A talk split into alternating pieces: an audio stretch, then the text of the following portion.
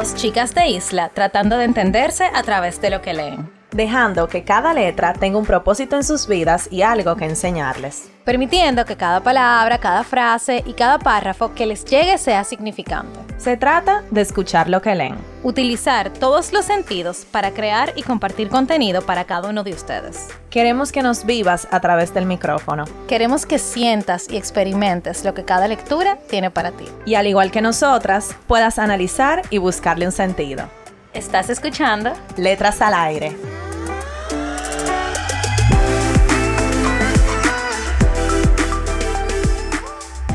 Hola a todos y todas, bienvenidos a otro viernes de Letras al Aire. Se encuentran con sus hosts favoritas, Carol y Nicole, que le venimos a traer una lectura extraña.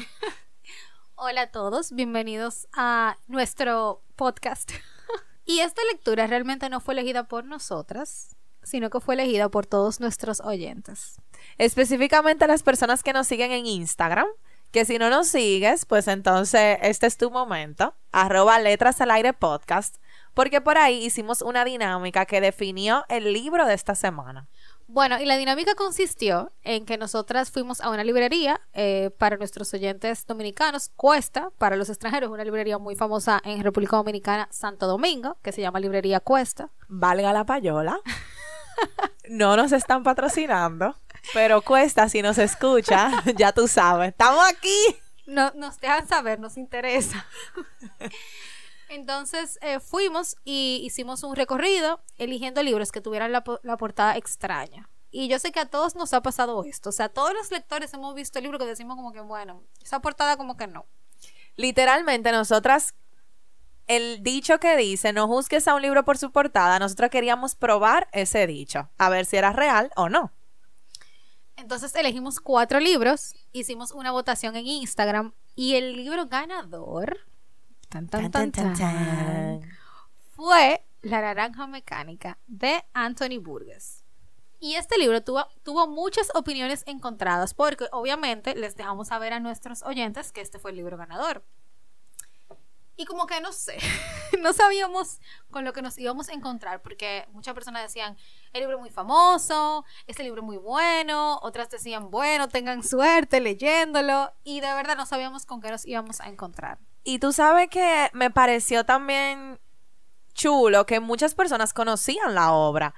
Y Nicole y yo ni idea de esta obra. Y creo que también ese fue una, esa fue una de las razones por la cual ganó, porque muchas personas conocen la Naranja Mecánica, ya que se convirtió, o sea, se hizo una película de este libro que se convirtió en un clásico, muy, muy famosa, pero nosotras ni idea ni de nada, o sea, absolutamente nada, porque cabe destacar que nosotras elegimos los libros sin leer ni de qué se trataban, ni buscamos al autor, ni buscamos nada, o sea, fue literalmente por su portada.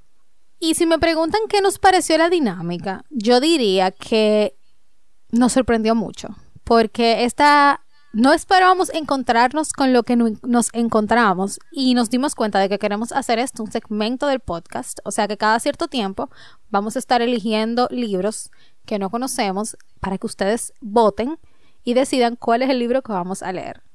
Y bueno, aquí entra la pregunta. Antes de hablar de qué se trata el libro y todo eso, ¿se puede juzgar a un libro por su portada? Si es por este libro porque esta es la primera vez que lo hacemos. ¿Qué tú crees, Nicole? ¿Sí o no? Lo voy a mirar el libro nuevamente. Si es una portada extraña, debería ser un libro extraño. Eso es lo que uno supone. Eso es lo que uno supone. Entonces, eso es lo que fue con este libro. O sea, es extraño. Hay que decirlo. Vieja, a mí me pareció súper raro este libro. o sea, este libro, yo diría que el libro más raro que nos hemos leído hasta ahora en Letras al Aire podcast. Sí, sí, se lleva el premio, es el ganador, definitivamente. Entonces, yo creo que oye, me está difícil uno de que decidir que es verdad, uno sí puede juzgar un libro por su portada, porque eso, esa frase aplica a todo en la vida, a las personas, a los trabajos, a todo. Pero en este caso, señores, sí, sí lo juzgamos y sí fue lo que juzgamos. Pero es que yo creo que la frase de no juzgues a una persona, a un libro por su portada, es porque te puede sorprender. Y, e independientemente de que el libro sea extraño, señores, a mí el libro me sorprendió. A mí también. Eso es verdad. Eso es verdad. Entonces, sí, se puede juzgar, pero no esperes que lo que tú juzgaste vaya a ser 100% lo que tú esperas. Exactamente. Porque es verdad, o sea, fue un libro extraño, pero para mí empezarlo a leer fue como difícil y sé que para ti también, Nicole, como que no nos estábamos adaptando bien, pero luego a mí hasta falta me estaba haciendo el libro. Después que yo terminé el libro y vimos la película, a mí me hizo falta la naranja mecánica. Entonces, sí, para mí sí fue súper extraño, señor. O sea que si ustedes quieren leer un libro extraño, este es el libro de ustedes, pero es un libro muy memorable. Yo nunca me voy a olvidar de este libro. No, y no sé si me voy a olvidar, bueno, porque eh, el autor de este libro, que no hemos hablado de él, por cierto, él creó literalmente un idioma, o sea, un lenguaje, que se llama Natsat, y el libro completo tiene palabras de ese lenguaje que él creó. O sea, por ejemplo, si él decía que leche, eh, para nosotros es esa palabra, él le puso moloco. O drugos es amigos. O goloba, que es cabeza. O sea, él creó un diccionario y te lo adjunten atrás en el libro para que tú puedas ir viendo todo lo que él quiere decir. Y eso para mí estuvo tan ingenioso. Sí, esto estuvo genial. Eso estuvo genial porque nosotras, o sea, Nicole y yo aprendimos un idioma nuevo. Porque al principio, obviamente, cuando uno empieza a leer y ver, y yo vi todas estas palabras, yo me quedé como que, ¿qué es lo que me están hablando? Yo no entiendo, porque es una mezcla de ruso e inglés. Y yo no estaba entendiendo nada y luego entonces yo tenía que ir al diccionario de atrás para yo poder entender lo que estaban hablando. Pero señores, como a un cuarto del libro, ya yo no iba para atrás. Yo me, yo me aprendí todas mis palabras y ya yo leía como que yo estaba leyendo en español todo. O sea, eso fue aperísimo. Y cuando vimos la película también como que ya tú tenías en tu cabeza que era tal cosa. Entonces, eh, de verdad que fue una experiencia. O sea, este libro es una experiencia. Definitivamente. Y hablando un poco del autor, que le dijimos que se llama Anthony Burgess, él es un autor inglés, nacido en Inglaterra. Él nació en el 1917 y murió en el 1993. O sea, yo ni siquiera había nacido cuando él murió. Carol, yo creo que tú sí. Sí, eh, acababa de nacer.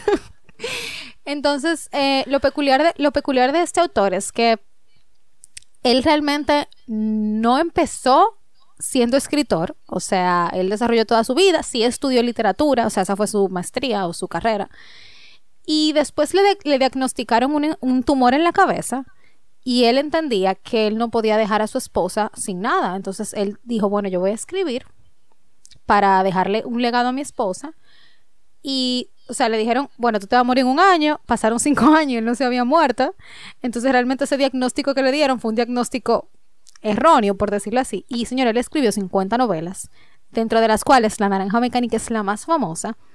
Y la historia detrás de esta novela es muy triste, porque fue en la Segunda Guerra Mundial, su esposa la asaltaron cuatro marines estadounidenses, eh, la golpearon, la robaron y la violaron. Ella estaba embarazada y perdió a su hijo. Y de verdad, como que esto hizo que él escribiera la novela. Y hasta que yo no, leí la biografía de él, no entendía el por qué él escribió esto, porque la novela es muy cruda, es muy cruel, pero ahora, ahora lo veo y lo entiendo. Y de verdad, se me ponen los pelitos de, de punta, pero qué difícil tú tener que plasmar en un libro algo que tú viviste tan de cerca. Wow, sí. Y exactamente, o sea, quien ha leído el libro y quien ha visto la película sabe de lo crudo que hablamos. O sea, eh, para contarles un poco de, de, qué se trata el libro, es acerca de un joven que se llama Alex, él tiene 15 años y es un muchacho, señores, que si uno busca la palabra maldad y violencia en el diccionario sale su nombre. Era un muchacho que vivía para hacer daño, para violentar a los demás. O sea, era una persona que esa era su felicidad. Su felicidad era hacer daño y robar, hacer maldades, eh, violar, o sea, era una persona que, que era la violencia, la violencia en persona. Entonces, trataba sobre él y sus tres amigos. Ellos iban por su pueblo haciendo desorden y desastre y como cuatro muchachos rebeldes que no tenían, vamos a decir, o sea, ajá, no había ningún tipo de autoridad que los pudiera parar, ni los padres ni la policía. Yo decía, óyeme, ¿cómo, cómo le brota tanta maldad por, por lo por? O sea, era algo muy feo. Y, y, y el libro era muy explícito. Cuando le daban golpe a alguien, o sea, a un viejito, a una viejita, a una persona que súper inocente, que no estaba haciendo nada, que nada más y que está caminando en la calle, lo describían de una manera súper gráfica. Igualmente cuando violaban a una persona, a niñas, o sea, señora, de verdad que es un libro crudo y fuerte, muy fuerte. Sí, y lo interesante del libro es que no había una razón por la cual esos adolescentes, Alex era el más, el más pequeño, sus amigos tenían entre 17 y 18 años, él era el más pequeño, y no había una razón por la cual ellos lo hicieran. Y no era algo solamente de ellos, de ese grupito, o sea, todos los jóvenes hablaban este lenguaje, porque es un lenguaje como común entre los jóvenes y no entre la población más adulta. Es como que una tendencia, esta era la moda, hablar Natsat. ¿Por qué? No sé, eso era lo que había. Pero todos salían a lo mismo, o sea, todas las noches, señor, usted, no sé si han visto, o si no la han visto, véala. The Purge. ¿Tú la viste esa película? No. ¿Tú no la viste? O sea, bueno, pues tienes que verla. Eh, si no la han visto, es una película en la cual declaran 12 horas en la cual eh, tú puedes salir y hacer el crimen que se te dé Ah, tu sí, gana. o sea, yo no la he visto, pero sé cuál es. O sea, yo me sentí leyendo el libro igualito que en The Purge. Entonces, todos hacían lo mismo.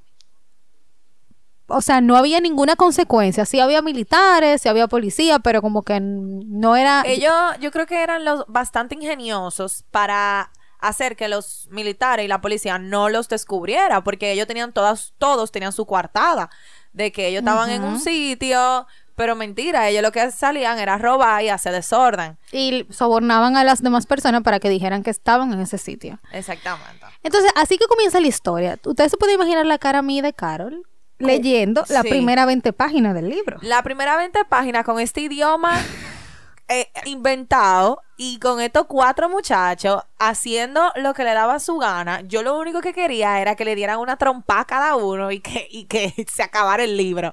que lo mandaron para su casa, que le dieron una pela y lo mandaron para su casa.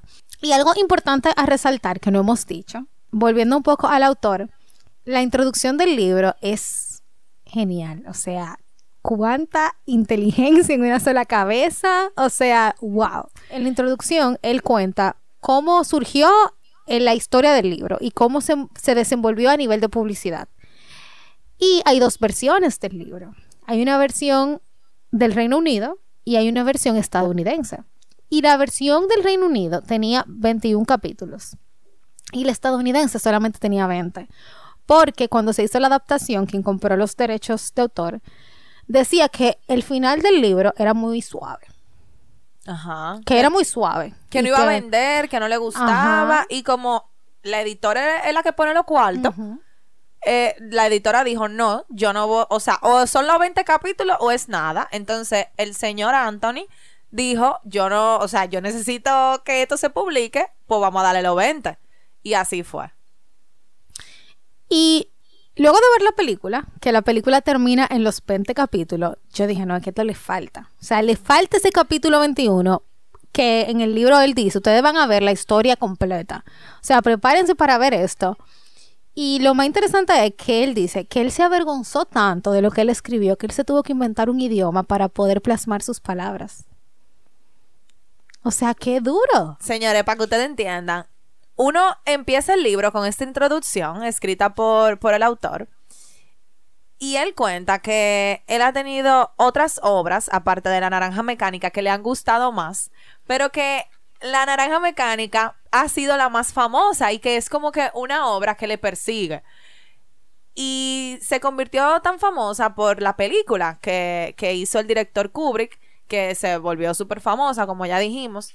Y yo creo que luego de tener tanta fama y tanto apogeo, esta obra, esa introducción él la hizo como modo de venganza. O sea, él quiso de- decirle a su editora, a la gente que hizo la película, o sea, to- todo el mundo que ha leído y visto la película, que es la versión estadounidense, sin el último capítulo, él dijo, no, yo aquí le voy a contar el final. O sea, nosotros leímos el final antes de saber ni siquiera de qué se trataba el libro. Y me encanta porque, señores, nosotros como le habíamos dicho, elegimos este libro por su portada extraña. Y en la introducción, el señor Anthony dice lo siguiente. Las naranjas mecánicas no existen. La imagen era extraña, siempre aplicada a cosas extrañas. Ser más raro que una naranja mecánica quiere decir que se es extraño hasta el límite de lo extraño. Entonces, a mí me da mucha risa porque nosotros elegimos el libro por ser extraño y eso es literalmente lo que significa la naranja mecánica. Es ser más extraño que el límite de lo extraño. Y cuando yo leí eso, yo dije, o sea, esto es increíble, como que nosotros siempre decimos que los libros se nos presentan. Pero esto fue, esto fue demasiada coincidencia, de verdad. Y bueno, cuando yo leí la introducción, yo dije, me creo muchas expectativas, porque la verdad es que la introducción del señor Anthony fue bastante peculiar y genial, diría yo. Porque como un autor, o sea, literalmente él cogió y dijo el final antes de uno empezar el libro. Eso para mí fue como que, ah, pues ya me dañó el libro. Pero en verdad no, no, no lo dañó. Es que el libro está lleno de sorpresas. O sea, señor, ustedes no saben lo que va a pasar a la próxima página. Porque es que tú empiezas con estos cuatro muchachos dando golpe y bandazo por el mundo. Y a la mitad del libro pasan muchísimas cosas y después termina otra cosa que tú dices, pero es que de verdad, de verdad, esto es lo que está pasando. Eh, o sea, el libro te deja una enseñanza muy importante. Y no quiero contar la historia, pero de verdad, de verdad, yo creo que es algo por lo que todos pasamos en algún momento en nuestra vida, tarde o temprano. Y yo creo que eso fue lo que él quiso plasmar. Y no por lo que él vivió, que ya le dijimos que su historia fue complicada, que lo que le pasó a su esposa. Pero quizá él viviendo en esa época, que fue una época, señores, muy difícil, obviamente no la viví, pero todo lo que hemos escuchado de la Primera y la Segunda Guerra Mundial, que fue una época donde de verdad se vivió, o sea, a flor de piel, tanta muerte, tanta violencia. Y el tú saber, señores, que al día de hoy nosotros, la gran parte de los países, porque no puedo decir el mundo entero, vive en tranquilidad, en cierto sentido, donde no hay guerras, en, en la gran mayoría, yo creo que eso, a eso que él se refiere con este libro, de que eventualmente, por lo que sea que tú estés peleando, se va a acabar. Y eso le pasó a Alex, o sea, por lo que él estaba, contra lo que él estaba arrematando, se acabó al final. Dejó de existir. Porque ya no tenía importancia para él. Y eso mismo pasó en la Segunda y en la Primera Guerra Mundial. Sí, tú ganaste o tú perdiste eh, como país hablando, pero se acabó quedó como un hecho histórico y ya, tú no volviste a pelear más. Entonces, siguiendo un poco de, de qué trata el libro, eh, ya ustedes imaginan estos cuatro jóvenes de haciendo y deshaciendo de todo en, en su pueblo. Sí pasa que Alex es sometido a un experimento. Eh, él sería como la primera persona que, que van a probar esto y es el de cambiar, cambiar como que la violencia de la persona. O sea, los científicos que estaban a cargo del experimento querían a través de diferentes dinámicas cambiarle, vamos a decir, como el ADN de Alex y pasar de que él sea una persona mala a una persona buena. Y ahí yo creo que el libro coge como sazón ahí yo le cogí como el gusto a la lectura, porque yo quería saber qué pasaba y si al final el, experimento resultaba, resultaba. Entonces aquí fue que yo entendí el significado del nombre del libro, la naranja mecánica, porque señores, en ningún momento no hay ninguna naranja, no hay ningún mecánico, ni ninguna naranja mecánica. El título es como una analogía, queriendo decir como cuando uno no puede tener una decisión propia. Pero ahora que tú dices eso, y si nos vamos más allá, si ponemos las dos palabras separadas de naranja y mecánica, señora, la naranja no hace nada, obviamente. O sea, es algo que está ahí. Es una naranja, una fruta. Todos sabemos lo que es una naranja, una china. Aquí en Santo Domingo se le dice china. Y no hace nada. Entonces imagínense que a esta naranja le pongan dos piernas robóticas para que se mueva.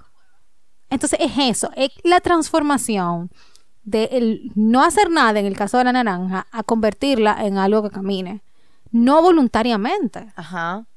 Entonces, exactamente. Entonces, básicamente, con este experimento de, de hacer que Alex pasara de ser malo a bueno, ya él no iba a tener decisión. Él no iba a tener decisión de elección de si algo le parecía bueno o malo.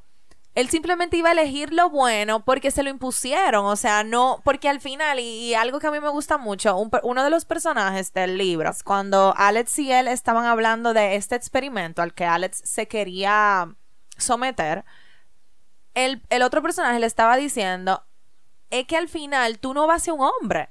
Porque un hombre que no tiene decisión no es hombre. Un hombre que no tiene decisión para elegir lo que está bien o está mal, entonces deja de ser hombre. Entonces yo creo que ahí es que entra la analogía del nombre la naranja mecánica. Sí, y o sea, el deseo de él, porque es importante hablar de esto, o sea, él estando en ese proceso, o sea, antes de que eso pasara, su deseo era volver a hacer violencia, a robar, a darle golpe a borracho en la calle. Ese era su deseo. Entonces él quería hacer todo lo que fuera posible para volver a hacer eso. Sin importar la consecuencia. O sea, él le dijeron, fírmame aquí este papel y ya. Tú vas a, estar, tú vas a salir de aquí renovado en tanto tiempo y punto. Pero yo creo que, y bueno, realmente a él lo engañaron. Porque a él en ningún momento le explicaron lo, por lo que él iba a pasar. Y es lo que dice Carol, cuando a ti te quitan el poder de decisión, tú dejas de ser tú porque tú eres lo que te impusieron y a él le impusieron eso. Y me gusta mucho del libro que se ve mucho la corrupción, se ve mucho la violencia, de cómo la, el gobierno también, se ve mucho eso, la burocracia y de cómo la sociedad o bueno, la política y el gobierno está tan empeñado en reformar a sus eh, malhechores, por decirlo así, que hacen lo que sea para que eso suceda sin importar la consecuencia, sin importar que tú estés afectando y nada. Y eso, lo importante de esto, que ahí es que está el capítulo 21, que no le vamos a contar porque queremos que lean el libro, al final se nota. O sea, se nota las repercusiones que tiene eso en la sociedad para un individuo que pasa de ser violento a ser una naranja mecánica ¿Y qué pasa con esa, con esa persona? O sea, cuando se inserta en la sociedad, ¿qué pasa? O sea, eso para mí tuvo genial. Yo no le quitara ni un capítulo. No, yo tampoco, para nada. Yo no sé qué estaba pensando esa editora, porque el capítulo 21 es el que es el capítulo estrella para mí. Porque ahí es que se ve qué pasa cuando él se inserta, como tú dices, Nicole, y, y, y qué pasa cuando tú puedes recuperar ese poder de decisión. Y tú diciendo eso, hay una frase del libro que me encantó mucho, que es justamente sobre eso, y se las voy a compartir. Hay pecado, supongo, porque el castigo fue del todo desproporcionado. Te han convertido en algo que ya no es una criatura humana. Ya no estás en condiciones de elegir. Estás obligado a tener una conducta que la sociedad considera aceptable. Y eres una maquinita que solo puede hacer el bien. Comprendo claramente el asunto. Todo ese juego de los condicionamientos marginales la música y el acto sexual, la literatura y el arte ahora ya no son fuentes de placer, sino dolor. Sí, porque no hablamos de esto, pero uno de los gustos de Alex era la música. Señoría, ellos volvieron la música a algo que él no podía escuchar. O sea, eso fue para él, o sea, desastroso. Y él no de que le gustaba la música, de que como que aquí te gustara de que Mozart la par. No, o sea, él era de Beethoven. Música eh, clásica. música clásica, Franz Schubert, o sea, eso. Y cuando a él le quitaron eso, o sea, eso... le quitaron el placer de poder escuchar eso, porque él, yo creo que en su momento de violencia pura, él llegaba a su casa, prendía su, su estéreo, ponía su música instrumental clásica a todo volumen y ese era su momento de paz. Sin embargo, me da mucha risa porque en esos momentos él lo que se imaginaba y soñaba haciendo daño. Su momento de paz eh, eh, con esa música era haciendo daño y como tú dices, Nicole, ese, ese placer se lo quitaron. Pero si, si, si nos ponemos a pensar, también tiene sentido porque en muchas películas pasa que utilizan música clásica para momentos trágicos. Ajá. Que si una muerte, que si van a matar a una persona. Y es por el impacto que tiene. O sea, al tú ponerle una música así, tan fuerte, con eso sonido tan como a flor de piel, eso de verdad como que causa una sensación. Y eso mismo le pasaba a Alex. La lo único era que la película en su cabeza era de él haciendo daño a, toda, a todo el que se le pasara por el frente. Entonces, diríamos, que es un libro que recomendamos. Yo diría que sí. Yo lo recomendar ese libro porque es un libro muy diferente, muy diferente a, a muchas cosas, ¿no? O sea, trata de un tema muy específico y creo que tiene muchas matices. Es un libro corto, pero al mismo tiempo pasa muchísima cosa, muchísima. Y es Alex quien está contando el libro, o sea, él está narrando en primera persona. Hermanos míos. Eso es lo que- único que él decía en todo el libro. Hermanos míos. hermanos míos, hermanos míos. Bueno, en español, en inglés, no sé. Exacto. Y él lo está moviendo desde su punto de vista y básicamente entramos a la mente de una persona dañada. Dañada en el sentido de que él nada más pensaba en violencia y en hacer daño. A mí me da mucha risa la transición de él de ser malo y ejercerlo a ser bueno entre comillas porque por el experimento no era que él no quería ser malo. Era que él no podía. Era que él no podía ser malo. Entonces, en su cabeza, él decía, Dios mío, yo lo que quiero es darle tres golpes a esta gente, matarlo, que no sé qué, que bla, bla. Pero él no podía físicamente hacer el mal. Él nada más podía hacer el bien. Entonces, es como que estamos en la mente de Alex. Sí, el libro completo se cuenta desde su perspectiva. Yo creo que eso le da al libro también como esa de que tú estás ahí con él, o sea, tú estás viviendo todo lo que él está pasando y de verdad a mí me dio pena al final, o sea, cuando él pasó de ser una persona mala a ser una persona buena, entre comillas, como dijo Carol, me dio pena porque no era su decisión. Y hay otra frase del libro que también me encanta, que se las voy a compartir sobre eso, porque me pareció muy acertada. Ser bueno puede llegar a ser algo horrible. Y te lo digo sabiendo que quizás te parezca una afirmación muy contradictoria. Sé que esto me costará muchas noches de insomnio. ¿Qué quiere Dios? ¿El bien o que uno elija el camino del bien? Quizás el hombre que elige el mal es en cierto modo mejor que aquel a quien se le impone el bien. Es ya, ya, o sea, punto. Eso es todo lo que nosotros hemos tratado de hablar y de explicar en estos minutos.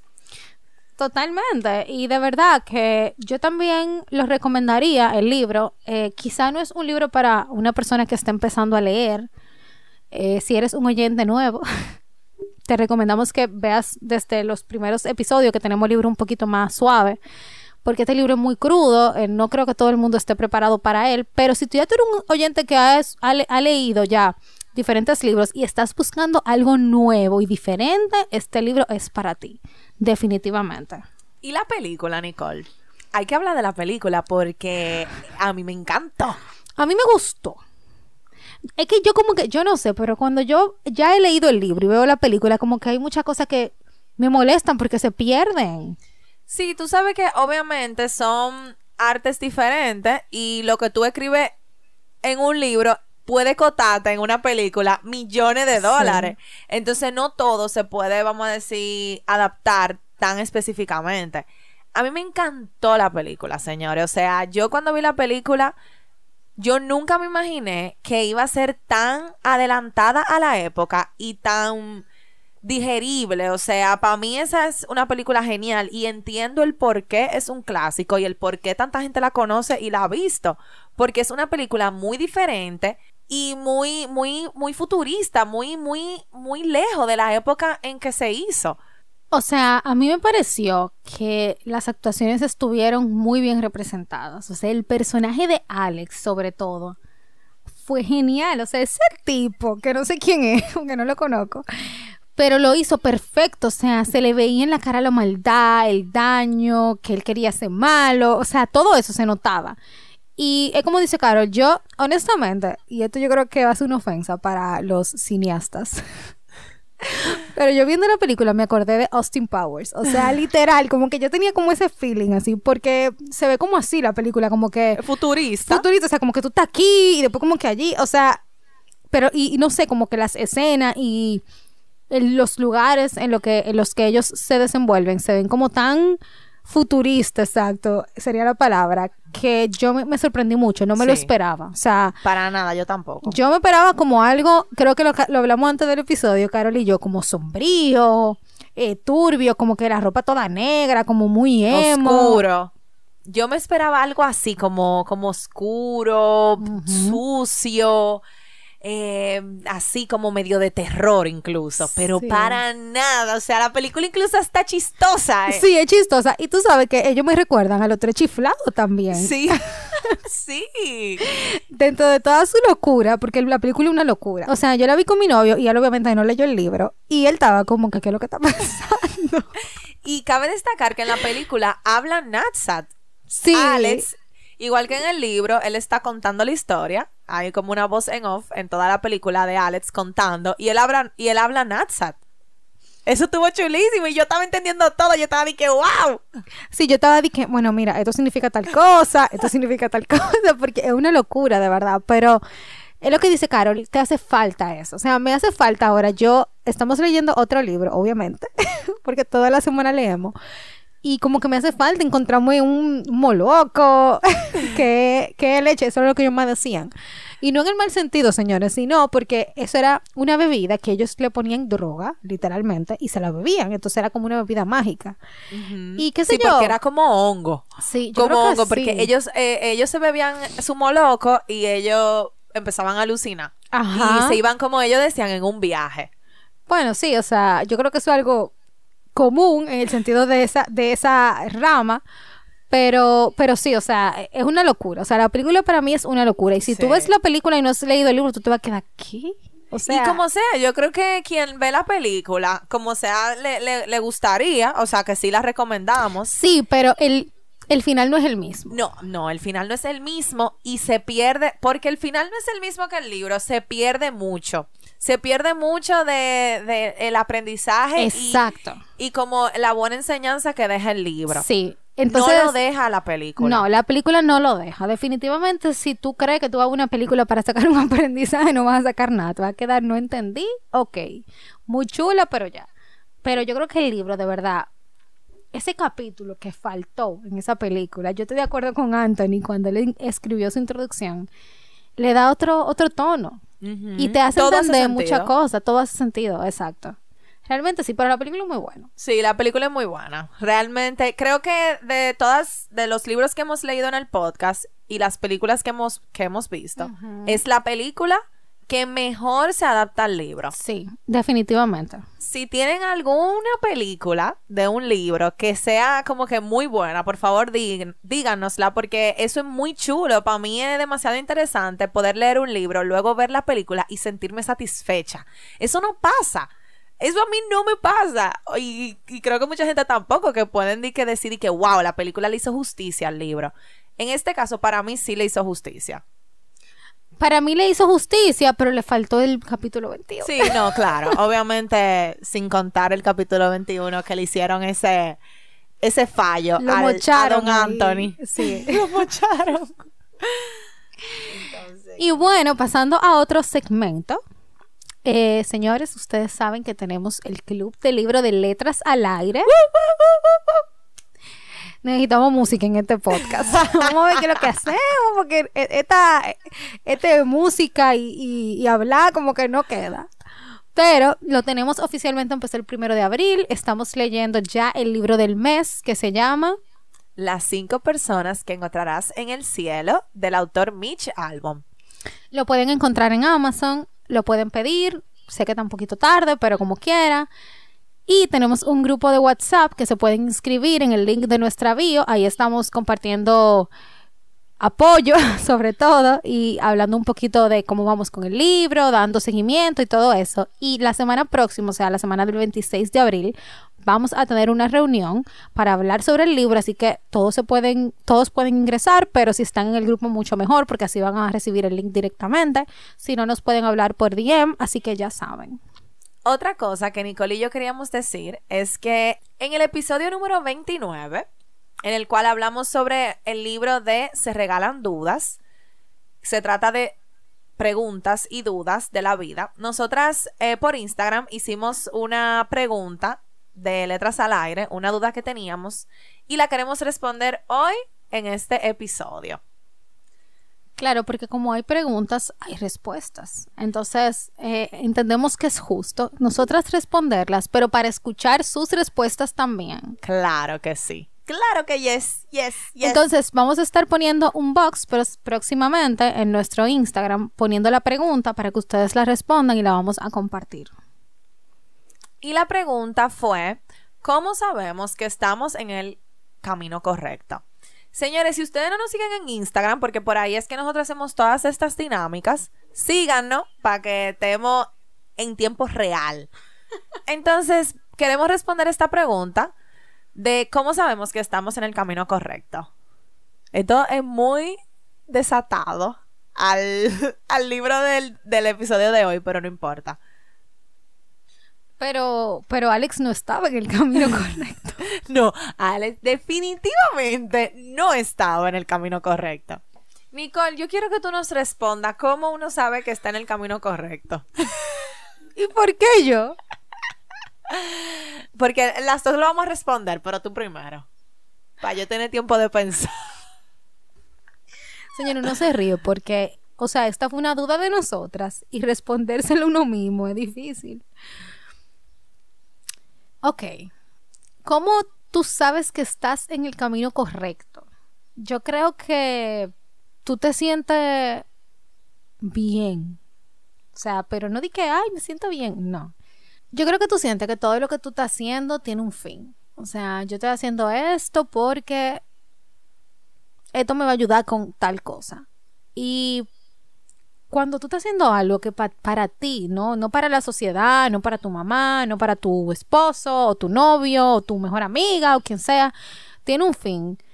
Cuando tú estás haciendo algo solamente por hacerlo y tú te quedas, ok, yo estoy haciendo esto, pero ¿qué yo voy a lograr con esto? Yo creo que ahí tú no estás en el camino correcto. Entonces yo creo que es más fácil tú decir cuando tú no estás en el camino correcto a cuando tú decís cuando tú estás en el camino correcto, porque uno tiende, tiende, tiende. Yo iba a decir eso mismo. Yo sé lo que tú vas a decir y yo iba a decir eso.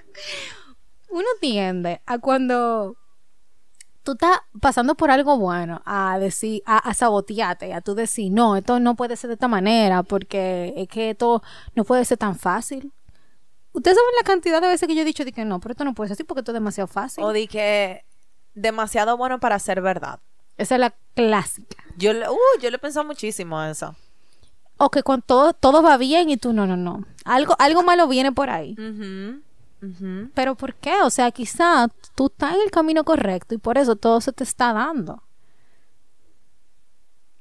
Y a veces, y a veces, cuando no se te dan cosas, es para tú no estar en el camino incorrecto y para tú como que retomar tu camino. Yo creo que es eso. Tú tienes muchas, muchos caminos, ¿verdad? Y tú no comienzas por el camino que eso no es verdad. Yo creo que nadie comienza de que comencé aquí y, seguí y nunca, nunca me desvié. Es perfecto todo. No, yo creo que tú tienes mucho camino y tú vas como descartando, este sí, este no, este puede ser. Y llega un momento en el que ese es. Entonces, sintiéndote que todo lo que tú estás haciendo tiene un fin y es el fin que tú quieres que tenga. Para mí eso es cuando tú en el camino correcto. Ya tú lo dijiste todo, Nicole. Yo no tengo que responder nada. Mira, habladora. Claro que no hay mucho que hablar de eso. O sea, es un tema, yo creo que es un episodio, no, no para este ratico. ¿Tú, tú sabes qué es lo que me pasa con, con esa pregunta y fue algo que tú tocaste un poco.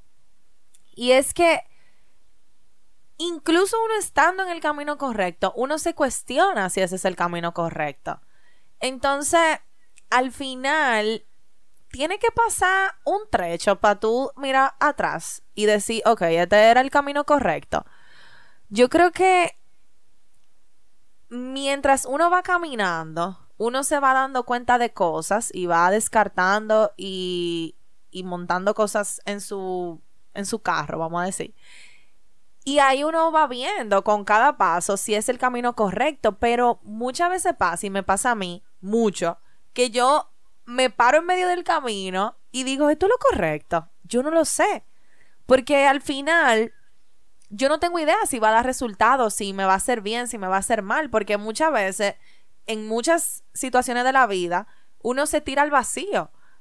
Y hasta que tú no caes o vuelas, tú no sabes si es correcto. Entonces, esa pregunta para mí es como, es que tiene que pasar un camino. Como que tú tienes que haberlo recorrido el camino para tú decir, ok, este fue el camino correcto. Pues entonces la pregunta está mal dicha. No, porque yo creo que eso es una pregunta que nos, las, que nos la hacemos. Que cómo yo sé que estoy en el camino correcto. Entonces, ¿cómo realmente uno sabe? Yo estoy de acuerdo contigo, cuando tú sientes, cuando tú te sientes bien. Y yo creo, esto lo hablamos un poquito ahorita, Nicole y yo, antes de empezar a grabar, de que no todo, todo el tiempo te va a hacer sentir bien, 100%. O sea, eso es una utopía. Nada te hace sentir bien siempre, todo el tiempo, 24/7 por siempre. Eso es mentira. Por más que tú lo ames, o sea, por más que tú ames lo que sea que tú estés haciendo. Por ejemplo, a mí me gusta leer, pero no todo el tiempo yo me siento bien leyendo. O sea, hay momentos, señores, que quizás yo tengo mi cabeza en otra cosa. Y de verdad, leer en ese momento no me da paz, porque cuando yo leo a mí me da paz. Entonces es eso yo también. Yo estoy de acuerdo contigo. No todo el tiempo algo te hace sentir bien, pero yo creo que cuando tú tengas el camino correcto, tú sabes que a pesar de todo lo que tú estás pasando y vas a pasar, a donde tú vas a llegar va a valer la pena. Eh, sí, ahora tú diciendo eso, también puede ser como una balanza. O sea, uno poner una balanza en las cosas y uno decir, ¿qué tanto está pesando lo mal que yo me estoy sintiendo versus lo bien que me hace sentir? Yo creo que eso es un buen, como un, Un buen parámetro. un buen parámetro exacto de tú decir, ok, estoy en el camino correcto. Y Wow. al final uno no sabe si, si uno está en el camino o no está en el camino correcto. Yo lo que sé que a, a mí me pasa, y puede ser que a mucha gente también le pase, es que cuando yo me siento incómoda en un lugar, por más que yo lo quiera esconder, por más que yo lo quiera dejar adentro y no expresarlo o no decir que no estoy cómoda, eso va a salir en algún momento, de alguna manera. O yo me voy a hartar, o yo me voy a desilusionar, o yo simplemente no me va a importar, pero algo va a pasar que me va a desviar de, de ese lugar. Entonces yo creo que al final es uno escuchar su corazón, sentirse bien por lo menos más del 50%, ¿verdad? Porque no todo te va a hacer sentir bien siempre. Y al final, como tú dijiste, Nicole, que lo que tú estés haciendo tenga el fin que tú quieras. Eso, y, y creo que eso se va a ver diferente para cada quien. Claro. No es lo mismo para todo el mundo, pero por ahí va el asunto. Así que nada, ya saben nuestra respuesta. Nosotras publicamos esta pregunta en Instagram. Si de casualidad oyeron el episodio o están oyendo el episodio y tienen una respuesta diferente o están de acuerdo, vayan ahora, comenten en esa respuesta y déjenos saber su opinión. Si no lo quieren publicar, vayan al DM, escríbanos un correo, lo que ustedes entiendan. Y nada, llegamos al final de este episodio. Creo que hemos hablado de tantas cosas Sí, demasiada. y mezclado tantas cosas, pero volvemos y les recomendamos el libro. Eh, de verdad nos pareció sumamente interesante, muy diferente. El libro de esta semana se llama La Naranja Mecánica de Anthony Burgess. Y recuerden seguirnos en nuestras redes sociales como arroba letras al aire podcast. Y señores, suscríbanse al newsletter, que Sí. siempre, o sea, nosotros damos un resumen. Yo no sé, pero nosotros no, nos burlamos con ese newsletter, o sea, le ponemos imágenes. De todo. De Ese todo, o sea. Súper eh, completo. Súper completo. Eh, eh, suscríbanse para que si no oyeron el episodio y se y quizá, qué sé yo, no tienen tiempo, lo lean, lean lo que hablamos y si les pareció interesante compartirlo. Así que llegamos al final. Gracias por estar aquí. Gracias por el apoyo y nos escuchamos el próximo viernes. Ya saben. Bye.